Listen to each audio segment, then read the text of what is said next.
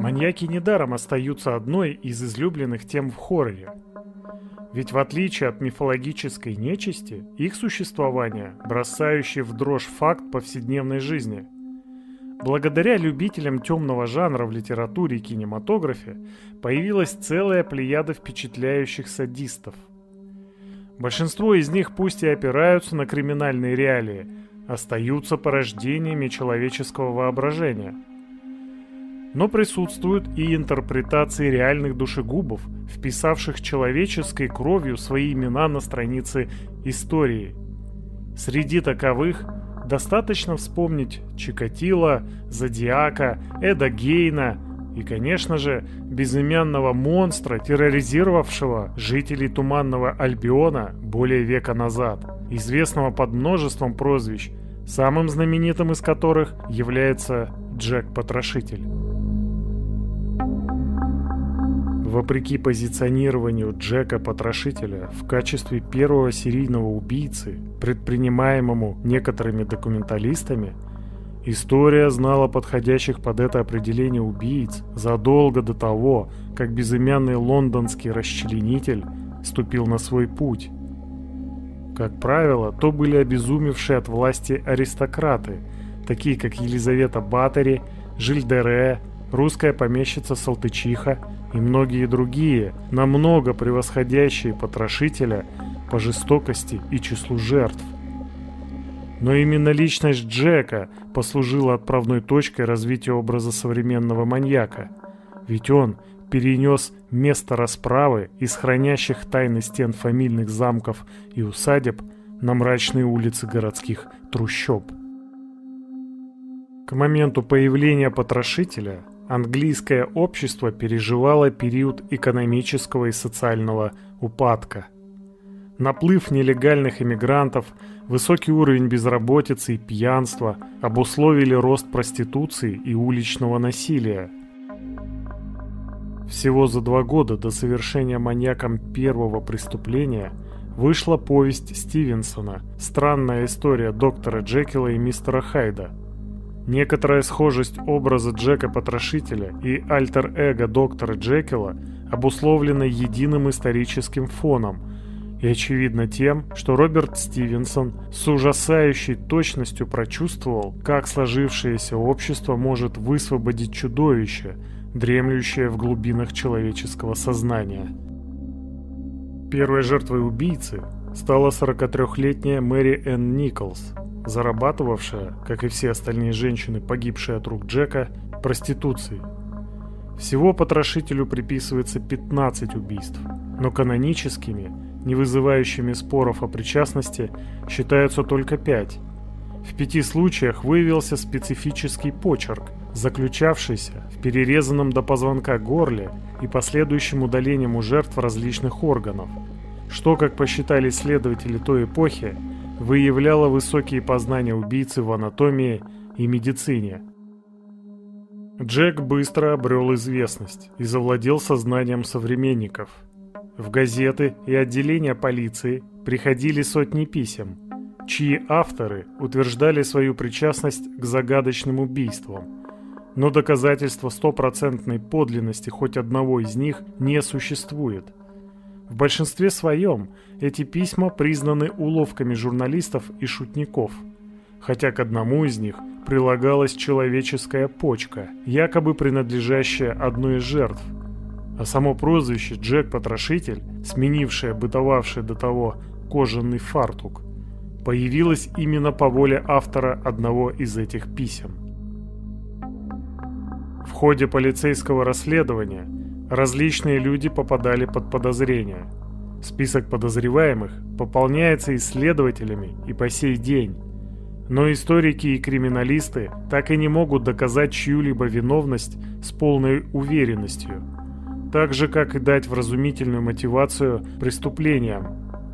Свершив свои кровавые злодеяния в промежутке с 1888 по 1891 год, Джек-потрошитель исчез – испарился, оставив потомкам неразрешимую загадку.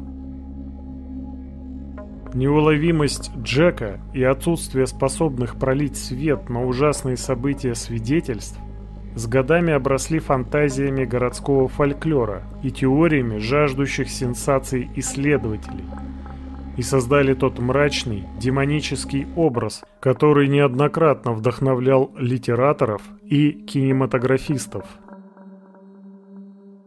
С самого начала, не без помощи прессы, укоренившись в сознании масс, потрошитель стал призрачным воплощением насилия и беззакония, мифологическим персонажем, которым пугают детей.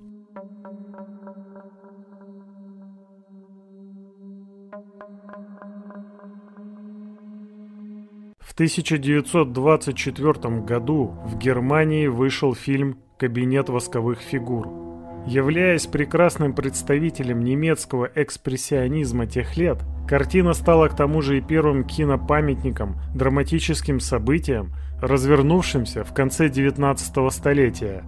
Кабинет восковых фигур описывает фантазии молодого поэта, получившего задание написать истории о людях, ставших прототипами для экспонатов выставки восковых фигур.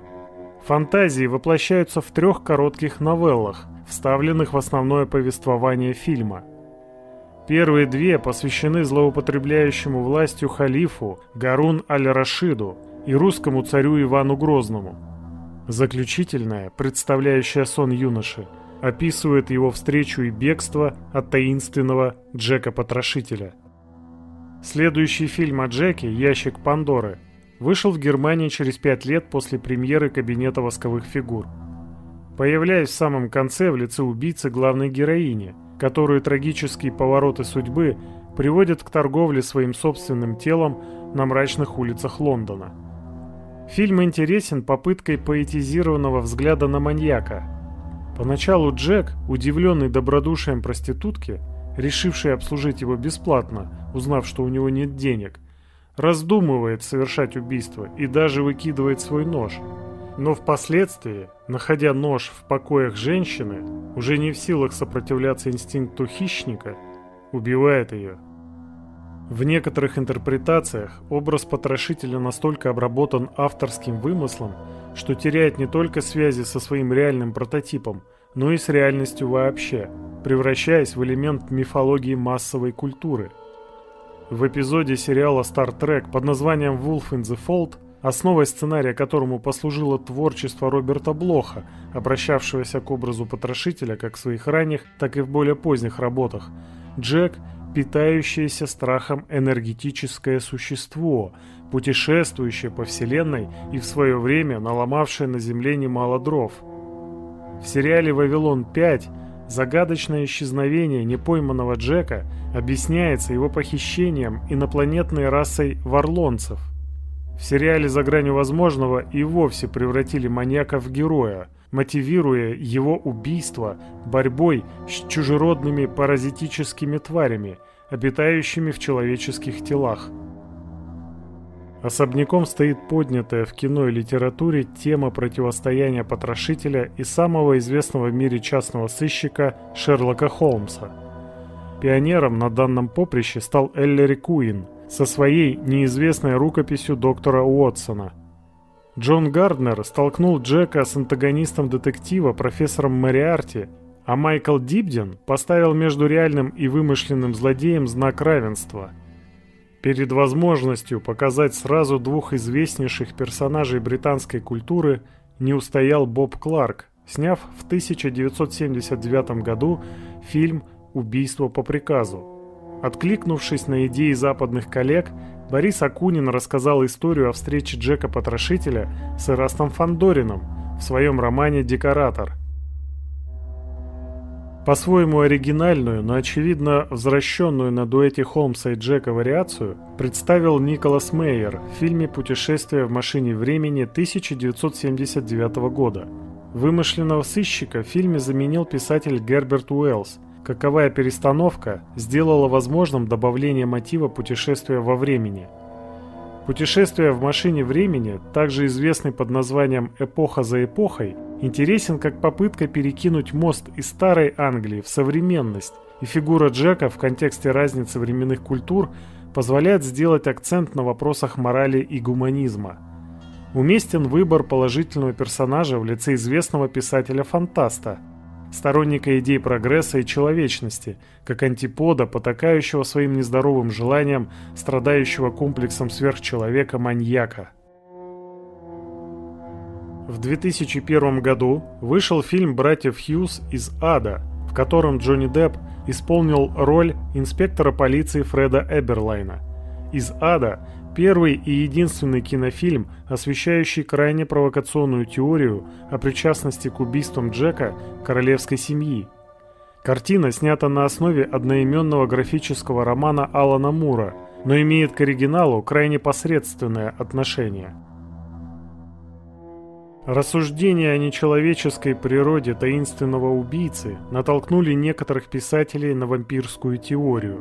В романе «Дракула бессмертен» Дейка Стокера и Йена Холта тема вампиризма объединяется с теорией, что убийцей была женщина, а в качестве виновницы событий выведена уже нам знакомая Елизавета Баттери. Джеймс Рис в своем досье Дракулы, стилизованном под дневник Брэма Стокера – рассказывает о событиях, которые, несмотря на отсутствие сверхъестественного фактора, якобы вдохновили Стокера на написание его знаменитого романа. Во второй части цикла «Лорд Байрон» Том Холланд предпринимает свою попытку обличить преступника, стараясь показать всю цепь событий, приведшую Джека к тому застланному трупами пути, что он избрал. Вампирами и пришельцами необычайные перевоплощения потрошителя не ограничились.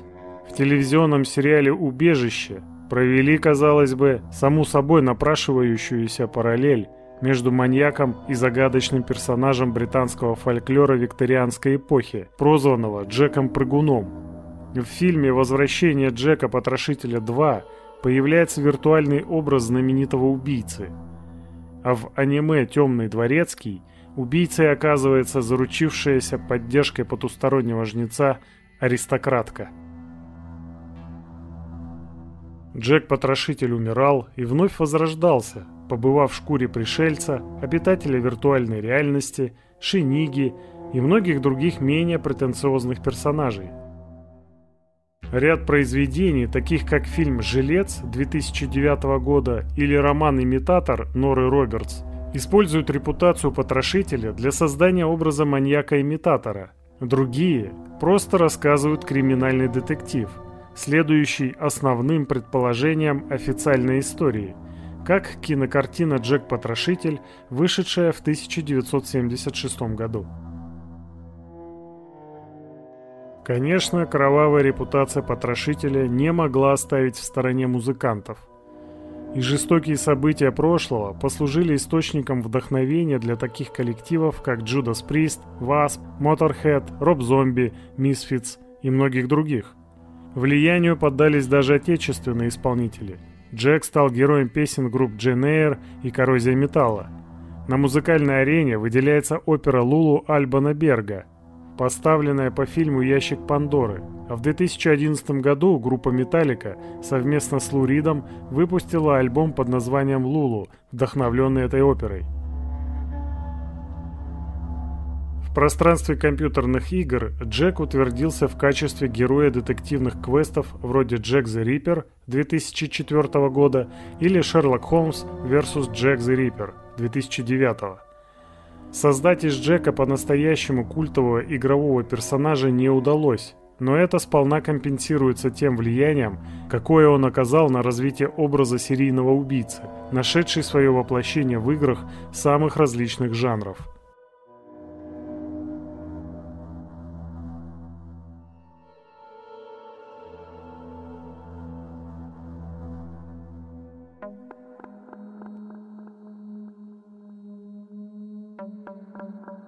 История знала и более жестоких психопатов, погубивших гораздо больше людских жизней, чем печально известный Джек-потрошитель.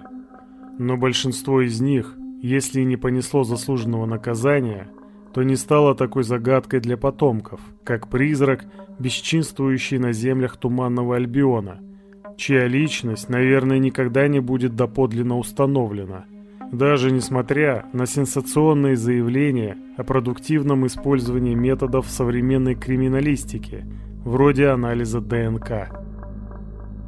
Неуловимость в купе с сопутствующим антуражем викторианской Англии, который сам по себе обладает особой притягательностью, наделили образ потрошителя поражающим магнетизмом и универсальностью – но самая главная причина, по которой к нему будут обращаться снова и снова – человеческий страх. Ведь все мы, безусловно, боимся, что потусторонние чудовища могут прорваться в наш мир, разрушая ткань реальности и, утолив свой безумный голод, уползти во тьму, чтобы вновь вернуться, когда наступит их время.